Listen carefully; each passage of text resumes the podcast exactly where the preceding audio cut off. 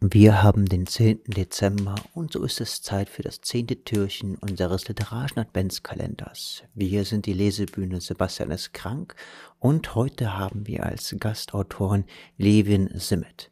Levin Simmet war 2018 thüringischer U20-Meister 2019 ist er mit seiner Kollegin Lina Wedemeyer und dem gemeinsamen Team Bis einer weint deutschsprachiger U20-Meister geworden, eben in der Teambewertung. Und er hat uns heute einen arg feurigen Text mitgebracht. Viel Spaß. Funkensprung. In einer nebelgrauen Stadt, beleuchtet vom Laternenschimmer, steht ein Haus und in dem hat ein junger Mann ein kleines Zimmer ohne Glamour und Prestige. Nur 15 Meter im Quadrat und er selbst sitzt in der Ecke, wie zur Tonskulptur starrt man, könnte meinen, er sei tot. Höbe nicht Atem seine Brust.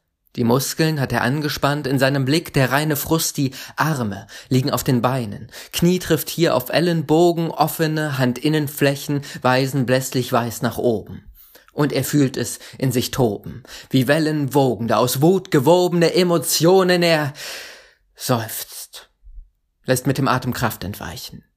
Er fühlt die Flamme in sich brennen und kann sie doch nicht erreichen. Dabei hat er sie gut genährt mit Zorn und Selbstgerechtigkeit. Macht man ihn kleiner als er ist, so legt er einfach noch ein Scheit ins Feuer. Und wie teuer hat er sich das erkämpft genau zu wissen, wer er ist. Wo man doch seinen eigenen Wert in dieser Zeit so leicht vergisst, wird ihm auch noch so oft gesagt, dass er nach falschen Schätzen schürfe, dass er dieses da nicht könne oder jenes da nicht dürfe, zuckt er einfach mit den Schultern und sagt lächelnd, wenn du meinst, krempelt sich die Ärmel hoch und beweist das Gegenteil. Doch stößt er hier an seine Grenzen. Zumindest mag das so erscheinen, dennoch ist er fest entschlossen. Die Grenzen kann er überschreiten. So spannt er sich noch einmal an, schickt Atem tief in seine Brust, fühlt sich in seinen Körperfluss und wird sich ganz plötzlich bewusst, was unternommen werden muss. Er zögert, nicht eine Sekunde, fragt sich selber nicht warum, anstatt das Feuer zu ergreifen, leitet er es einfach um.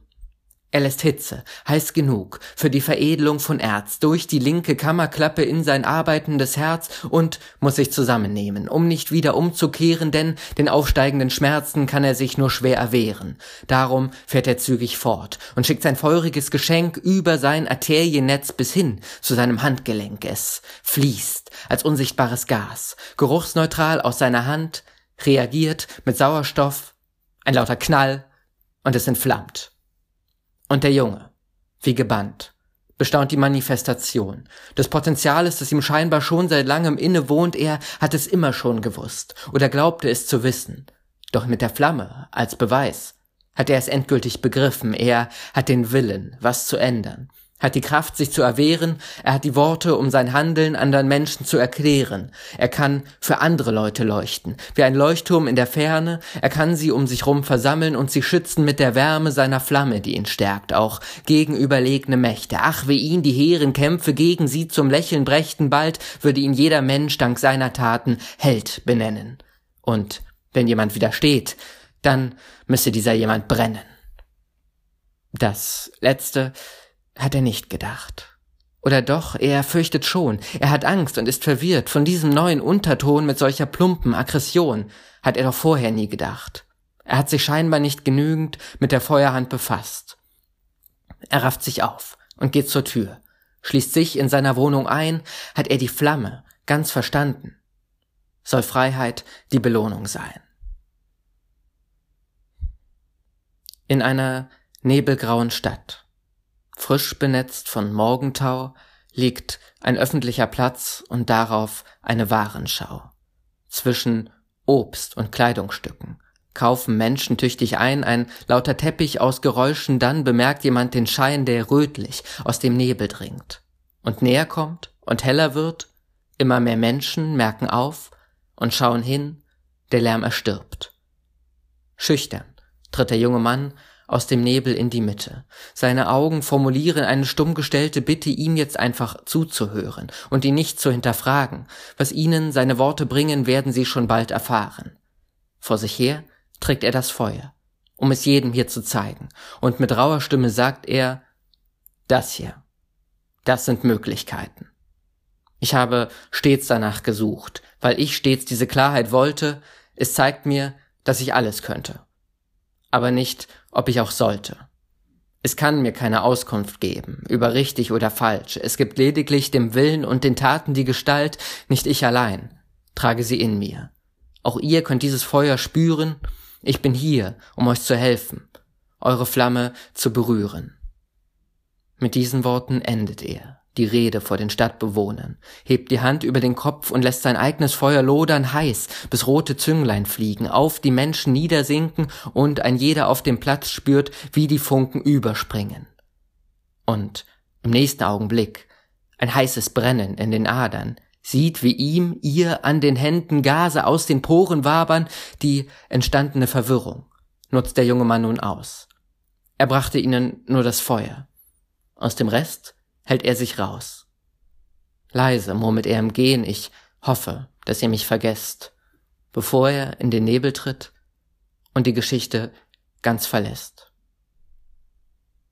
Epilog Ich denke, er beging den Fehler, viel zu wenig aufzuklären.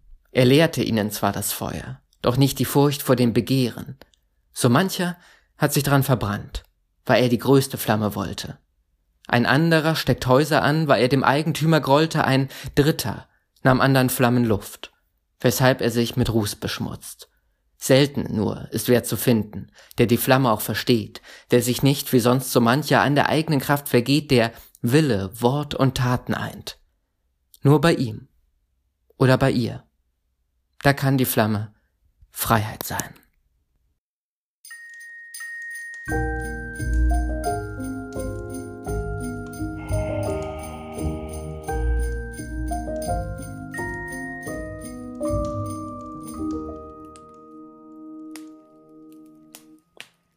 Das war das zehnte Türchen. Es las für euch Levin Simmet.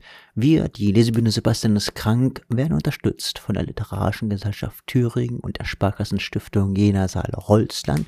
Wenn auch ihr uns unterstützen wollt, dann schaut mal vorbei auf sebastianistkrank.online slash spenden. Da könnt ihr das nämlich einfach tun. Die Musik spielte Philipp Herrmann und wir wünschen euch noch einen schönen Abend. Tschüss.